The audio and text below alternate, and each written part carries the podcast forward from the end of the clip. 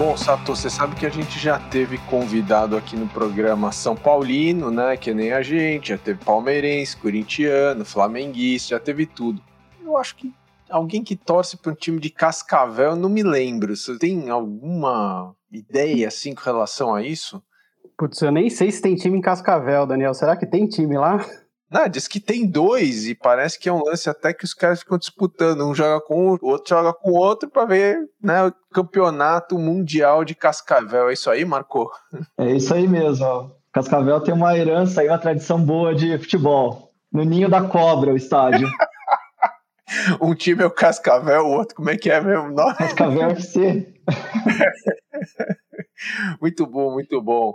Bom, estamos aqui mais um episódio do Acela Playbook. Hoje Sato aqui como meu co-host e temos um convidado made in Cascavel, Marco, CEO, co-founder aqui da Prova, uma investida nossa, uma GovTech, uma empresa super interessante. É, Marco, bem-vindo aí ao Acela Playbook. Conta um pouquinho para a gente da onde você surgiu, como é que você veio parar aqui. Bom, prazer enorme estar aqui no, no podcast. Podcast que eu escuto desde a primeira edição é, desde o primeiro episódio e a gente está muito feliz aí de estar tá compartilhando nossa trajetória com todo mundo aí que está ouvindo a gente. E conta um pouquinho, Marco, como foi tua carreira, como é que você começou, né? Como é que você resolveu empreender?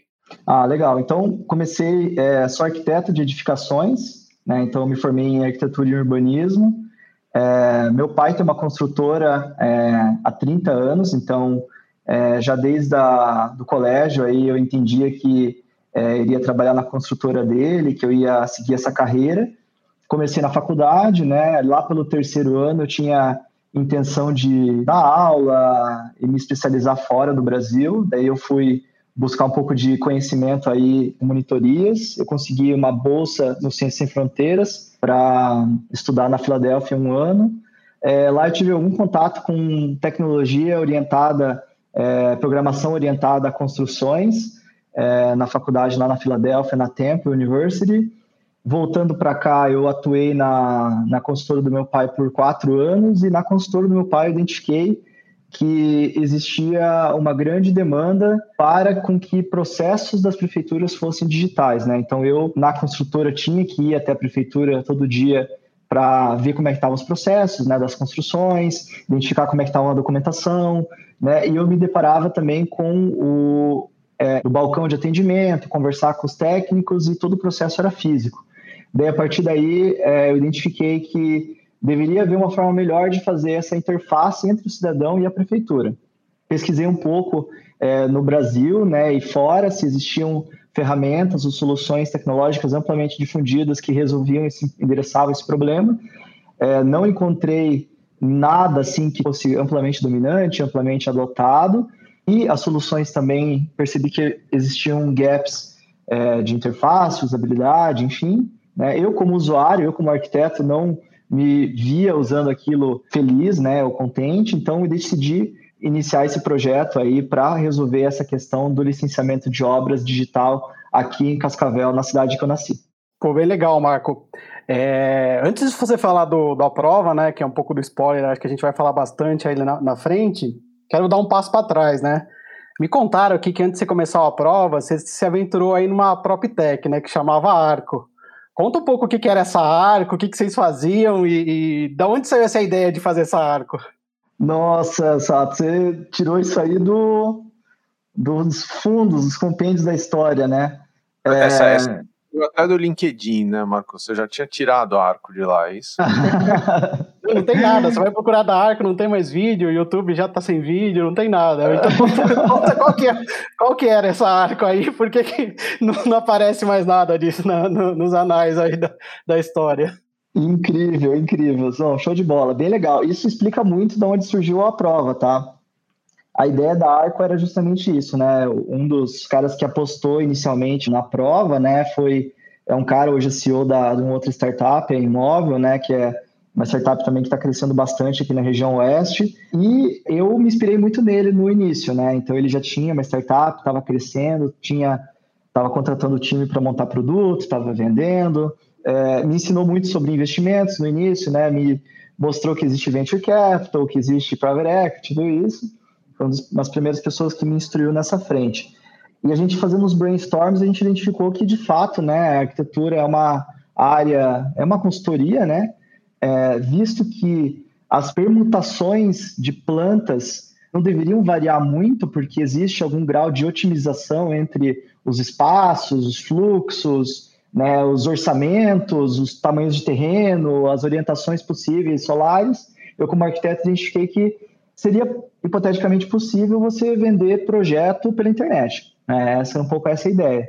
E a gente poderia, depois a gente explorou algumas coisas, né? Por exemplo, ter o, o Alphaville como um canal de vendas, por exemplo, né, facilitar, agilizar a construção de, de, edificações nos lotes deles. É, de repente, eu fazer uma parceria com alguma incorporadora que faz é, loteamentos Minha Casa Minha Vida, né, que precisa de edificações mais em conta. E nisso a gente foi explorando isso e chegamos na ideia de que, putz, eu quero, como é que eu vou vender projeto pela internet se a aprovação de projeto não é digital, né, no Brasil todo, né? E daí a prova surgiu como esse spin-off, digamos assim, da Arco, que seria um, uma outra startup, né, que obviamente nunca ia ter dado certo ter duas, né, simultaneamente. É, e a gente acabou percebendo que, a, que a, a, prova acabou tendo uma atração mais rápida do que a Arco, e a gente acabou deixando de lado o projeto. Hoje, se não me engano, existem empresas que estão endereçando esse problema exatamente dessa forma, é, e eu imagino que poderia ter dado certo se eu tivesse seguido nesse caminho. Pô, bem legal. E conta um pouco mais, assim, para quem não conhece a prova em si, né? Conta um pouco do que, é o produto da prova, do cliente, né? Como é que funciona o processo e principalmente acho que qual que é o benefício da prova tanto para o cliente governo, né, cliente prefeitura, como cliente cidadão.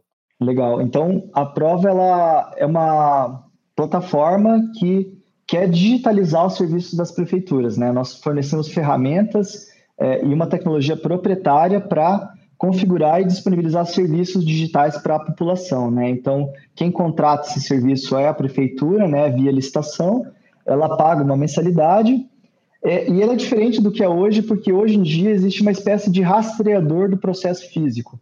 Então, quando eu vou solicitar, né, abrir uma empresa, quero conseguir, conseguir um alvará de obras, eu quero solicitar algum tipo de é, demanda da saúde, da educação, é tudo tem que ir na prefeitura municipal e eu tenho que ir lá na prefeitura. E a prova substitui todo esse processo, fazendo com que ele não só possa ser feito do, de casa, né, pelo computador ou pelo celular, é, e o fluxo todo também desse processo, depois de entrar na prefeitura, por assim dizer, também é todo digital do início ao fim. Então a gente substitui esses sistemas que existem hoje de rastreador de processos, né, por um processo totalmente eletrônico do início ao fim que o cidadão faz de casa. E os principais benefícios são, né, principalmente para a administração pública, que ganha agilidade, é, celeridade, economia de recursos públicos, consegue oferecer um serviço digital. Na pandemia, evitar né, o contato físico, evitar a aglomeração de pessoas é super importante. E para o lado cidadão é excelente, né? Porque ao invés de eu ter que ir lá na prefeitura, solicitar uma demanda, essa demanda vai ser analisada, vai entrar num carrinho de supermercado, muitas vezes na prefeitura, vai ser incorporada a uma série de pastas lá, e sabe-se lá onde esse processo está, é, pelo a prova digital você consegue acompanhar tudo isso de casa e a gente implanta algumas funcionalidades também para tornar com que o processo seja automático. Então a gente também consegue cortar algumas etapas desse processo. Pô, bem legal, Marco. É, e falando de governo, Marco, você consegue contar um pouco aqui para todo mundo um pouco desse mercado né, de GovTech no Brasil, e se você conseguir colocar um contraponto, que é um contraste muito grande no Brasil, né? Acho que o Brasil é uma referência quando a gente fala em alguns temas de tecnologia, eleições, imposto de renda, né? Há décadas isso já, já é digital aqui no Brasil. É, do outro lado, isso que você colocou, né? Às vezes você vai tirar um alvará simples de obra, demora 40 dias para sair um alvará, você precisa ir 30 vezes lá no, no balcão para fazer um pedido. Por que, que tem esse contraste muito grande? E aí, isso é um gap realmente que pode ser uma oportunidade muito grande olhando o Brasil? Como que você vê um pouco isso? Sim, com certeza. Eu acho que são duas coisas, né? Por que, esse problema não foi resolvido antes é, e como que a gente enxerga o mercado hoje? Por que, que esse problema não foi resolvido antes?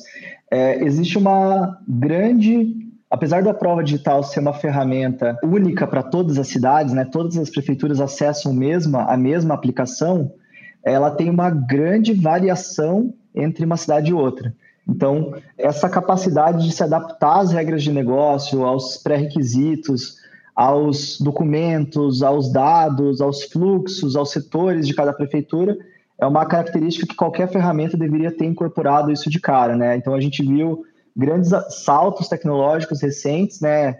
Então, é arquitetura de microserviços, bancos não somente relacionais, tem vários é, pequenos componentes tecnológicos que juntos permitem com que a gente consiga construir uma ferramenta capaz de é, ter um processo totalmente diferente para Mogi das Cruzes quanto para São Paulo, mas ainda assim seria a mesma ferramenta por um preço que a prefeitura consegue pagar. Então, isso foi o grande diferencial aí que permitiu com que a gente conseguisse, no curto, curto prazo, né, conseguir ter uma estrutura é, mais enxuta do que as soluções já estabelecidas no mercado, e a longo prazo garantir também que a gente consiga ter uma escala e uma margem é, eficiente. No lado do governo, né, o que está mudando, nós estamos identificando que está entrando muita gente que quer realmente é, fazer a diferença né, em grandes volumes. Então, você, nós estamos vendo pessoas que é, têm compromisso com eficiência, então, é, não só gestores, mas também como servidores públicos também, que têm esse compromisso de tornar o dia a dia deles mais organizado, mais eficiente, né? Então, é, você acessa as tecnologias no varejo, né? Então, você tem um, um cartão do Nubank, você tem... É, você utiliza a Amazon para comprar um produto e quando você vai acessar a prefeitura, você tem uma quebra de expectativa muito grande. Então, é um pouco disso que... É, e não só com relação a serviços digitais, que é o que a prova faz, mas também relacionado a outras outras tantas demandas. Então, eu acredito que para resolver problemas municipais tiveram grandes saltos tecnológicos que tiveram que acontecer, e também existe um salto que o cliente está mais preparado e é, interessado em estar tá, é, contratando soluções que tornem essa experiência do cidadão é, melhor, tanto quanto ele está vendo no varejo, né? Uma coisa assim, você falou do cliente, né, mas, ou do cidadão, né?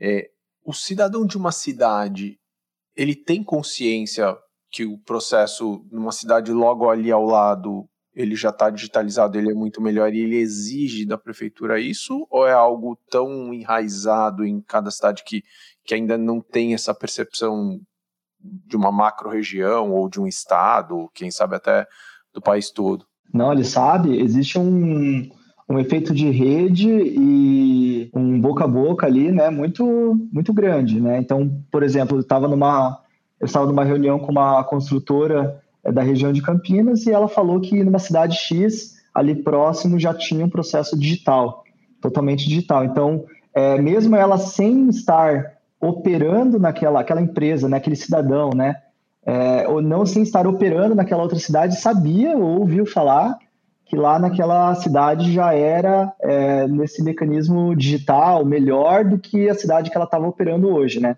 E a, o cidadão sempre quer melhores serviços, né? Então ele é, sempre vai estar tá descontente, sempre vai estar tá colocando pressão, né? Então é quase como se a gente visse um cenário em que é, é um cenário perfeito, porque você tem o prefeito e, o, e os secretários, né, que gostariam de estar tá, é, explorando isso né, o marketing disso, né, divulgando isso para o cidadão, como ele está inserindo um novo serviço digital. E é, as outras cidades, os outros cidadãos também ficam sabendo disso e, e fazem pressão na, na cidade para que os serviços daquela cidade também melhorem. Né? Então, é um cenário bem interessante em que uma cidade mete pressão na outra indiretamente. E, Marco, pegando esse gancho que você falou, né, de efeito de rede, enfim, a gente vê muitos temas que nesse mundo startup, eu acho que cliente privado são super comuns, né? E uma das coisas que a gente sempre fala aqui nas telas é como construir uma máquina de vendas previsível. No seu caso, né, como foi construir essa máquina de vendas do Aprova e como que você vê né, esse processo de vendas para o governo? É algo que consegue ser é, ter um processo mensurável e previsível sobre isso? Certo, então é possível construir um processo replicável é, para todos os, os, clientes, né, para todas as prefeituras que você apresenta, para que você é, tenha relacionamento. Existe uma fase que ela, ela foge do seu controle, né, que é a fase de licitação, né, então, é, visto que você não tem controle, você não deveria, é, você não deve participar é, do processo de construção né, dessa, dessa contratação que você pode fazer apresentar para os clientes existem algumas fases em que você consegue é, metrificar, né? Então, qual é o alcance da sua solução, quantas prefeituras conhecem a sua solução, quantas prefeituras viram uma demonstração sua, quais são os colaterais que esses diretores, secretários têm acesso é, da, sua, da sua empresa ou da sua ferramenta, né? Para instruir como que outras cidades estão fazendo, né? Como São Paulo, como Mogi das Cruzes, como Bauru, né? As cidades são clientes nossas. É, existe essa fase que daí a gente não tem tanto controle e em seguida a gente volta trabalhando com eles a partir do momento que a gente é, consegue esse contrato. E dentro desse norte, nós conseguimos trazer as melhores práticas dos processos comerciais enterprise, né? Então, você tem é, hoje você vê como que o processo de vendas, né, de uma que por exemplo nos field sales da Anderson Horowitz o pessoal apresenta, né, nos, nos treinamentos deles, aquelas táticas, aquelas métricas podem ser 100% replicadas para um processo de vendas GovTech, né? Embora tenha uma ou duas estágios da venda que a gente não tenha tanto controle e tem que ficar mais distante, é, nos demais a gente pode aplicar as melhores práticas do mercado. Dessa forma, a gente consegue atingir tanto previsibilidade quanto replicação dos times de vendas. Qual o tempo médio de, de uma venda para a prova? O tempo médio é o tempo médio de uma contratação high enterprise, né? em torno de 6 a 12 meses. Né? Então a gente vê, é, tem se acelerado esse ciclo, à medida que as prefeituras já têm soluções e gostariam de estar trocando né, para soluções mais sofisticadas, ou prefeituras que está todo mundo fazendo e eles também estão querendo entrar nesse, nesse movimento. Então a gente está vendo o ciclo se acelerar, mas ele gira em torno de, desse ciclo de 6 a 12 meses, que é o que geralmente se torna nesse ticket aí. E, marcou assim, acho que nesse processo todo nosso de entrar no mundo de GovTech, a gente, teu intermédio aí, falou com muita gente, assim, né? Então eu acho que você tem alguns stakeholders, né, que fazem parte dessa transformação. É, obviamente você tem os gestores, né, os prefeitos e, e tudo mais, mas é, a gente aprendeu muito cedo contigo mesmo que não é apenas uma nova administração que gera a mudança, né? A mudança ela, ela vem de baixo, ela vem de um funcionalismo público que tem muito de ser missionário, né, de construir uma coisa melhor ali para a sua realidade, e vem também da sociedade civil, que obviamente tem voz, né, se, se coloca aí nas redes sociais e tudo mais assim. O que, que você acha que deveria estar tá sendo feito no país, na sociedade, para se estimular o avanço ainda mais rápido aí da adoção de tecnologia e da melhora dessa relação aí entre governo e cidadão através do uso da tecnologia? Eu acho que poderiam ser feitas várias coisas, mas eu vou destacar uma. Eu acho que seria bem legal se a gente tivesse rankings de eficiência, é, celeridade de processos, qualidade dos serviços prestados né, entre as prefeituras. Então, é, se a gente tivesse uma forma objetiva de ver quem que está na frente é, nesse processo de digitalização, e, e assim, é, é, é muito na linha, porque o poder público em outras esferas, ele utiliza muito de rankings para promover políticas públicas. Você pode ver que, por exemplo, existe o ranking de países no Doing Business, né? E existem departamentos no governo federal dedicados exclusivamente a subir essa, a nota do Brasil nesse ranking. Tem caras, dezenas de pessoas o tempo todo, de, é, oito horas por dia, dedicadas em iniciativas para fazer a gente subir nesse ranking de melhores práticas de é, eficiência é, da, da economia. Se a gente tivesse um doing business brasileiro, que, mas que pegasse critérios assim, ah, eu quero me vacinar para Covid, né? Como é que eu faço e quanto tempo leva para eu marcar isso? É, isso seria assim muito bom, porque as prefeituras elas não têm um parâmetro para comparação. Elas sabem que alguém está fazendo é, determinado assunto digitalmente, mas ela não sabe se é bem feito, se é bom, se é rápido, é, e ela não sabe, de repente, ela, ela, está muito bem colocada e não sabe, né? Então, eu acho que seria uma boa iniciativa para a gente começar a fomentar essa, essa. Não é uma competição, é uma comparação para a gente identificar as melhores cidades e as, e as cidades, as prefeituras aprenderem entre si. Mas esse é um movimento que você acha que deveria vir do governo federal ou de alguma ONG, alguma coisa assim? Eu acho que a gente poderia fazer a partir de ONGs mesmo, né? ONGs com apoio de empresas, de fundações, governo federal, mas eu acho que uma poderia ser uma ONG, não precisava ser necessariamente o governo federal é, encabeçando esse projeto.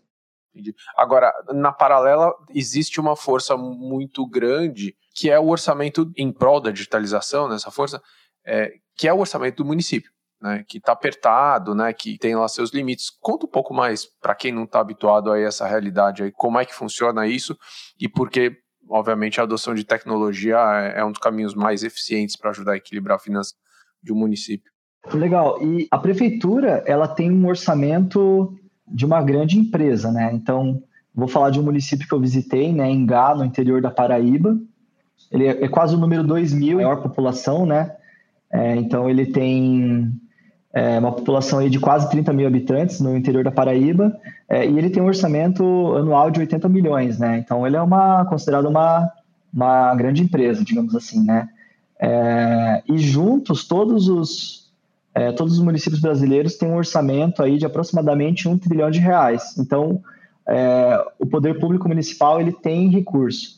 Entretanto, ainda assim, ele tem ainda uma folha muito, muito cara.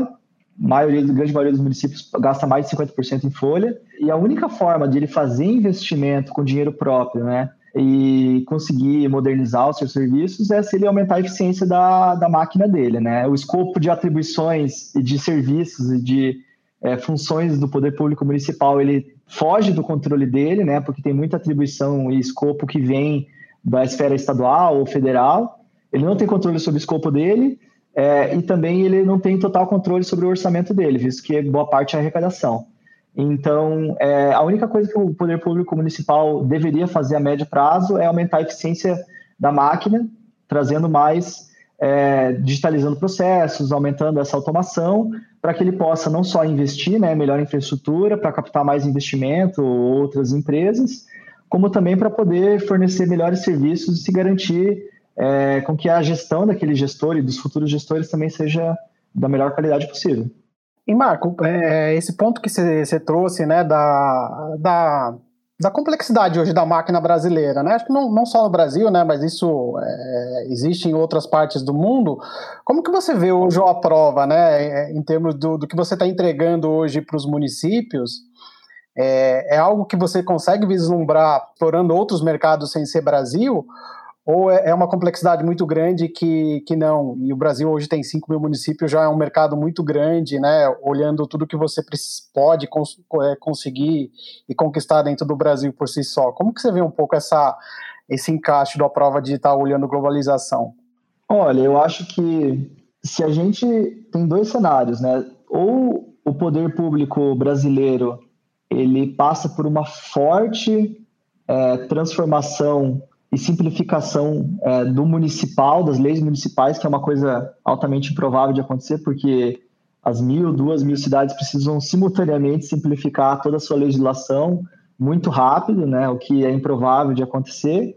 Se isso não acontecer, já o mercado brasileiro é um mercado incrível de explorar, porque é, a gente acaba identificando que inicialmente a gente começou com três fluxos, né, então licenciamento de obras, de empresas e de meio ambiente, agora a gente já está em oito, já tem algumas prefeituras solicitando é, mais quatro, que a gente já mal e mal tinha mapeado, mal, mal entendia que isso era possível. Então, a gente acaba identificando áreas de atuação que a gente não identificava no passado. Por exemplo, PROCON é uma área de atuação que é de digitalização de processos que a gente recentemente identificou e está vendo que tem fit. Então, no Brasil, ainda eu acredito que existe um mercado muito explorado, mas se a gente identificar que existe uma grande, vasta simplificação muito rápida ou uma concorrência muito forte, existe um grande mercado lá fora também. Nós identificamos que existem soluções similares a nós em mercados como Colômbia, México e Estados Unidos, que se propõe também a transformar digital formulários, assuntos, fluxos dentro da prefeitura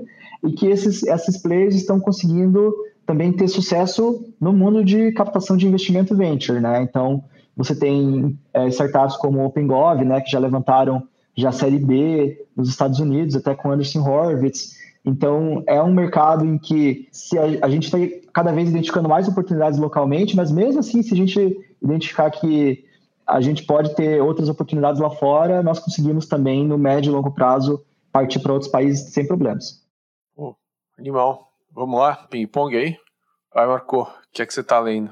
Eu estou lendo é, um livro da Farnham Street, que é The Great Mental Models, versão 2, que ele fala muito sobre é, física, química e biologia, né, os fundamentals dessas áreas científicas, e o capítulo sobre termodinâmica ele é incrível e ele ajuda muito a gente entender no nível fundamental né, organizações em crescimento e por que elas tendem a se desorganizar. É muito bom. Quem te influenciou? É, os meus pais, né, que sempre me deram um, um apoio emocional e financeiro nas horas mais difíceis. A minha noiva também, que me dá um, um apoio é, grande aí no dia a dia. E também todos aqueles que me ensinam todo dia, né? Todo esse pessoal que está é, aí no, nas redes e compartilhando conteúdo que ajuda bastante a gente na operação do dia a dia. Uma fonte de informação? Twitter. É, eu sigo é, eu tenho uma curadoria dos perfis que eu sigo e eu acho que dá para aprender muito, é, ver muito o que está acontecendo lá fora, muito rápido, é, por essa rede social. É, do que, que você não abre mão no teu cotidiano? Olha, eu tenho vários rituais, assim, mas uma que eu, o que eu mais gosto é acompanhar as métricas do negócio, é, especialmente as de vendas e marketing. Uma coisa que você nunca faria? Eu acho que eu nunca faria a coisa errada por ganho pessoal. E Marco, acho que nessa tua trajetória super bacana, acho que você obviamente já, já deve ter recebido alguma frase de alguém ou deve ter inventado sua própria frase que você deve estar passando para frente toda hora aí. Que frase que é essa? É, toda vez que alguém encontra um desafio grande, eu falo, meu, teve um cara que teve que tirar do zero esse negócio. Você só tem que aplicar esse conceito. Imagina que teve um cara que teve que escrever isso, tirar do zero esse conceito. Isso eu sempre falo. Passo para frente. Pô, bem legal. Bom, Marcos, super obrigado, super bacana aí aprender. A gente aprende demais aí contigo sempre aí sobre esse mercado e, e acho que um orgulho bem grande aí de a gente estar tá trabalhando contigo e também o pessoal da Gov aí nesse, nesse setor de GovTech, porque acho que é um, é um negócio que, obviamente, além de trazer resultados financeiros, afinal, somos um fundo de investimento, né? Acho que também tem trazido uma transformação muito grande para todo mundo e isso é super bacana. Então, queria também te agradecer porque acho que a gente aprende demais aí nas interações contigo aí sempre. E é isso. Sato, muito obrigado aí por mais essa co-host aqui. Obrigado, Marco, aí pelo papo. Super legal estar junto de você na jornada aí. Valeu. E esse aqui foi mais um episódio do Astela Playbook. Esse e os nossos episódios todos estão aí nas redes de podcasts aí para você ouvir. Ouça esse, ouça os outros, compartilha, fala para os amigos, convida a família, né, faz um churrasquinho tal, se protege, ainda estamos na pandemia e até a próxima.